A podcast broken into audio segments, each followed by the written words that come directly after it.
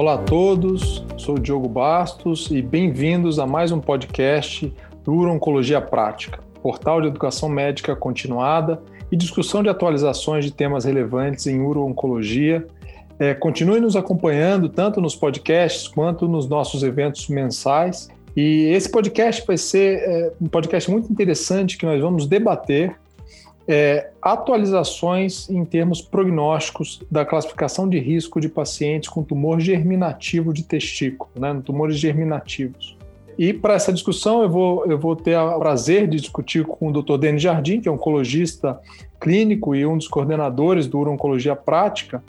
E nós vamos discutir dois estudos muito importantes que foram é, publicados no Journal of Clinical Oncology é, em 2021.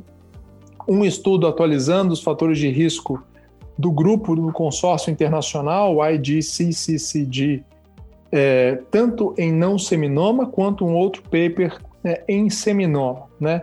E esses papers têm importância é, tanto é, no aspecto de atualização prognóstica né, de cada um dos subgrupos, é, quanto a gente vai discutir também se tem alguma implicação prática em mudança de conduta, né?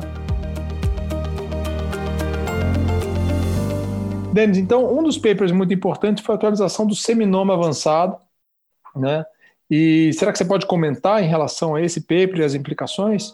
Claro, Diogo. Acho que, como mencionado, é, são papers muito importantes. A gente até ficou em dúvida se não seriam artigos do mês, mas acho que a gente vai discutir, ter a oportunidade de comentar ele nesse podcast. Então, o que, é importante? Não. Primeiro ponto, a gente usa essa classificação de risco em qualquer tumor germinativo avançado. Ele nos orienta prognóstico e, historicamente, muitos dos estudos clínicos eles recomendaram tratamentos baseados nessa classificação de risco. E o que é interessante é que a publicação inicial desse, dessa classificação de risco ela é de 1997, então ela está ficando um pouco defasada, a gente entende como o cenário, pelo menos em suporte, em diagnóstico, intensidade de tratamento pode estar alterado, então havia necessidade de atualizar se esses fatores realmente se mantêm relevantes para prognóstico, e também aumentar o GRN de pacientes. Na classificação original do GCCCG, haviam 660 pacientes com seminoma. Então, esse consórcio, que reuniu uh, centros da América do Norte, da Europa e da Austrália, pôde reunir informação de muito mais pacientes. Então, no estudo de seminoma, eles tiveram quase 2.500 pacientes, então, um número muito maior que a publicação, inclusive, inicial, inclusive um grupo à parte para validação dos fatores. Então, assim, de uma maneira geral, o que, que a publicação nos mostra? Que a classificação do IGCCG original, mesmo sendo antiga e tendo um número menor de pacientes, ela se mantém verdadeira, é possível discriminar os subgrupos. Do ponto de vista prático, o que, que vale a pena lembrar Seminoma não tem seminoma né, de alto risco, a gente tem os pacientes de bom prognóstico e também ali de prognóstico intermediário. Em termos ali de desfecho desses pacientes, atualização de como eles foram, se observa que houve uma melhora no desfecho desses pacientes em relação à publicação original. Então, para se ter uma ideia, o PFS em cinco anos do grupo ali é, favorável, ele melhorou, né, de 82 para 89% ali nessa publicação inicial, a sobrevida global também melhorou de 86 para 95%, e o grupo também intermediário também melhorou, né? PFS ali melhorando de 67% para 79% e sobrevida global de 72 para 88%. Então, de maneira geral, os pacientes estão tendo ali melhores desfechos isso pode ter a ver muito ali com diversos fatores, desde uh, intensificação, melhor uso de tratamento, migração de estadio. O PP não consegue, de alguma maneira, dizer por que melhorou, mas a gente entende que tem a ver com melhor suporte. Outro ponto interessante nesse, nesse trabalho é que eles validaram um outro fator prognóstico que até então não entrava ali na escala de seminoma que é a questão do LDH. E eles utilizaram como corte o LDH 2,5 vezes o limite superior. Então, se a gente olhar o grupo de prognóstico bom com seminoma, esse grupo ele ainda assim pode ser estratificado de acordo com o valor do LDH. Inclusive, o grupo de seminoma de bom prognóstico, que tem um DHL acima de duas vezes e meia, ele se assemelha ao grupo de prognóstico intermediário. Lembrando, então, para concluir, que os fatores foram validados. Em seminoma, o único fator que confere um risco intermediário para os pacientes continua sendo a presença de metástase não pulmonar, ou seja, metástase visceral não pulmonar, e a questão do LDH, que permite estratificar um pouco melhor o risco nos pacientes de, de, de bom risco, né, de fator bom. A questão é que ficaria em aberta é, o que isso teria implicação na prática. Então, a primeira implicação, que é mais direta, e acho que isso a gente pode concluir num trabalho como esse, é que hoje a gente tem ali como estratificar melhor e informar melhor tanto pacientes quanto colegas médicos do eventual prognóstico desses pacientes. São fatores que provavelmente vão ser mais utilizados nos próximos estudos clínicos para dividir os grupos. E, no entanto, ali a, acho que a dúvida mais importante é se a gente deveria mudar o tratamento. Então, por exemplo, uh, normalmente pacientes de risco favorável são tratados com três BEPs ou quatro EPs, pacientes de risco intermediários, 4 BEPS, por exemplo. Então, será que o paciente hoje, com um bom risco, né, risco favorável, com LDH acima de duas vezes e meia, a gente deveria intensificar o tratamento? Essa é uma pergunta que o estudo não responde, né? Essa é uma série retrospectiva, então a gente olha ali que uh, os desfechos do paciente foram em pacientes tratados com quimioterapia moderna baseada em cisplatina, mas isso a gente não pode responder a partir desse estudo. Uh, e aí, é claro, vai muito do entendimento individual. Uh, a gente, para ter uma resposta definitiva, precisariam de novos estudos, mas às vezes esses estudos demoram. Então, talvez seja ali razoável, em algumas situações, discutir um, que o prognóstico de um paciente com risco favorável, com LDH alto, pode se assemelhar do risco intermediário, então talvez isso proporcionar uma intensificação maior do tratamento e da mesma maneira, o paciente de risco favorável com LDH muito baixo, eventualmente aí sim procurar no futuro estratégias de descalonamento de tratamento. Acho que seriam essas principais implicações que eu vejo práticas. E agora, Diogo, eu queria ouvir você, sua opinião sobre essa classificação, como que você encara esses resultados e também trazer para a gente a atualização do outro paper, né, do que, que mudou ali na classificação dos pacientes com tumores germinativos não seminoma.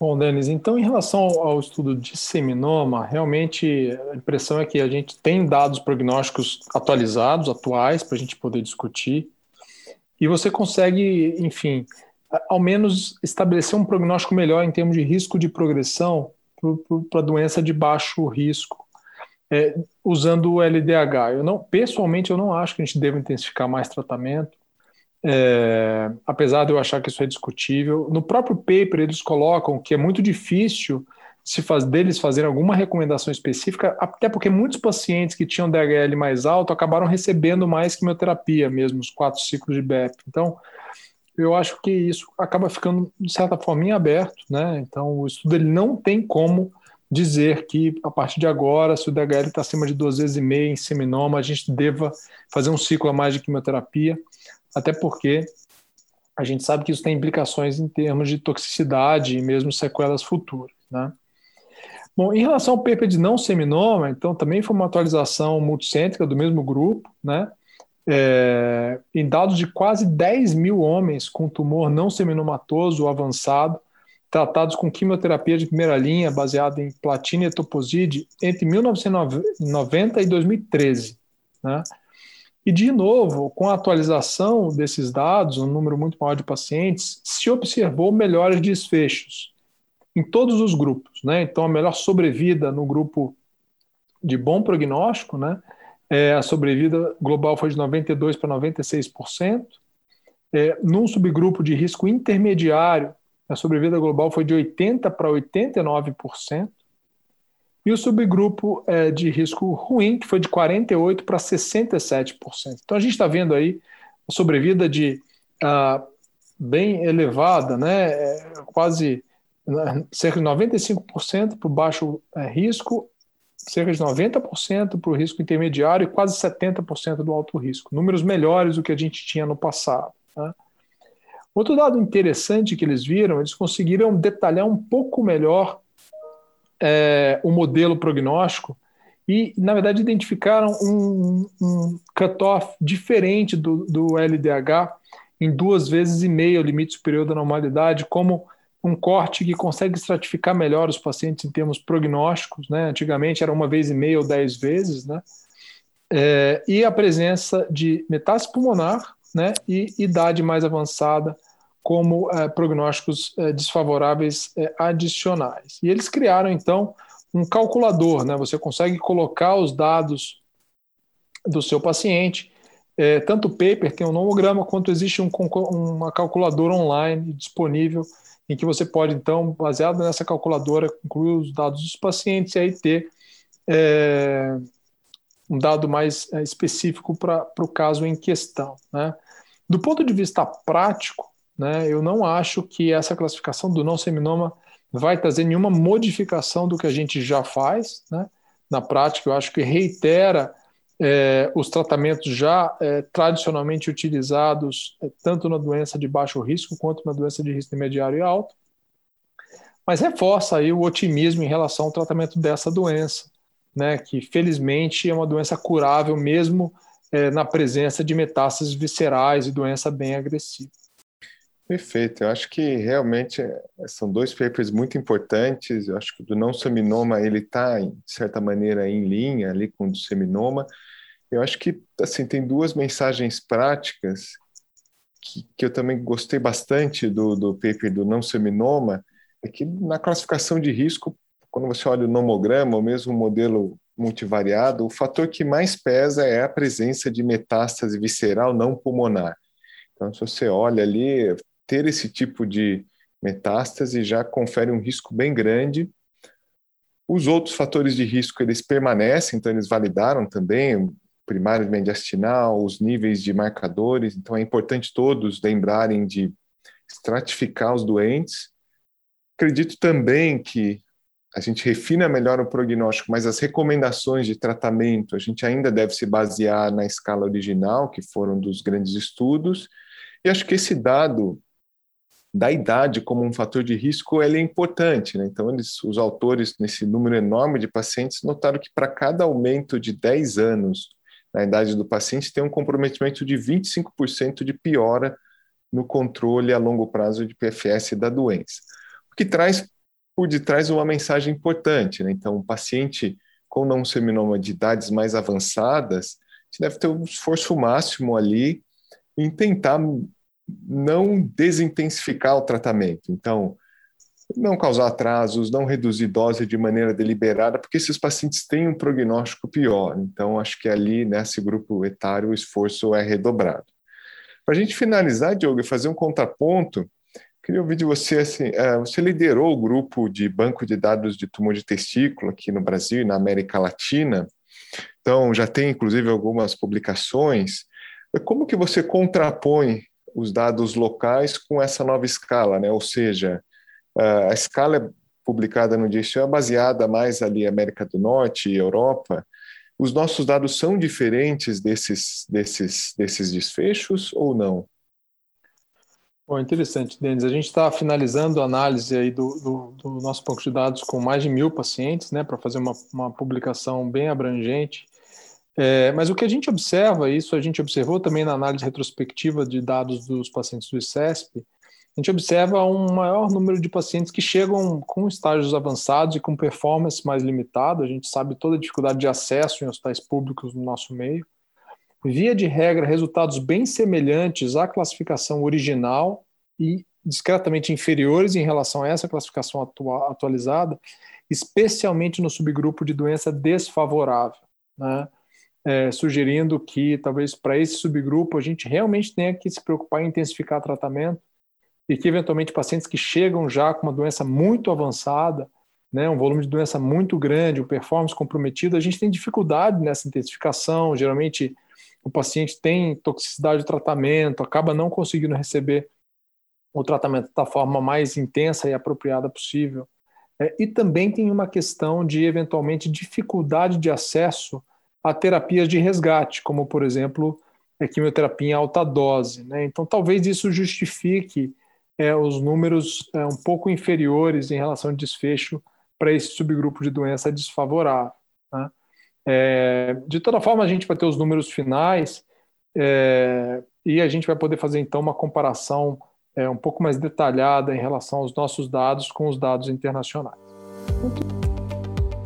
Muito bom, acho que a gente teve uma discussão prática e objetiva. São dois trabalhos muito importantes. Fica o convite a todos a acessarem os trabalhos e também a, ao site com a nova escala prognóstica e os fatores de risco.